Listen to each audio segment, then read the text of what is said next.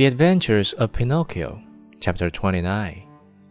The shivers run up and down my back at the mere thought of it. Well, then, said the fox, if you really want to go home, go ahead, but you'll be sorry. You'll be sorry, repeated the cat. Think well, Pinocchio. You are turning your back on Dame Fortune. On Dame Fortune, repeated the cat. Tomorrow your five gold pieces will be two thousand. Two thousand, repeated the cat. But how can they possibly become so many? asked Pinocchio wonderingly. I'll explain, said the fox. You must know that just outside the city of Simple Simons there is a blessed field called the Field of Wonders. In this field, you dig a hole in the hole you bury a gold piece. After covering up the hole with earth, you water it well, sprinkle a bit of salt on it, and go to bed. During the night, the gold piece sprouts, grows, blossoms, and next morning you find a beautiful tree. That is loaded with gold pieces.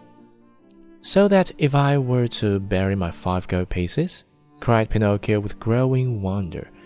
Next morning, I shall find how many? It is very simple to figure out, answered the fox. Why? You can figure it out on your fingers. Granted that each piece gives you 500. Multiply 500 by 5.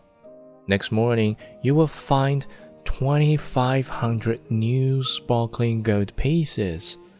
Fine, Fine, cried Pinocchio, dancing about with joy.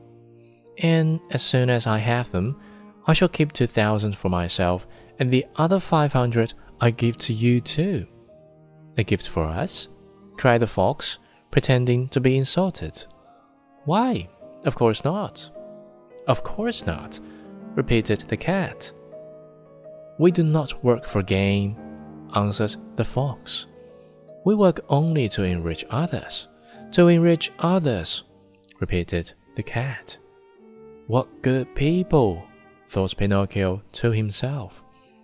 And forgetting his father, the new coat, the ABC book, and all his good resolutions, he said to the fox and to the cat, Let us go. I am with you.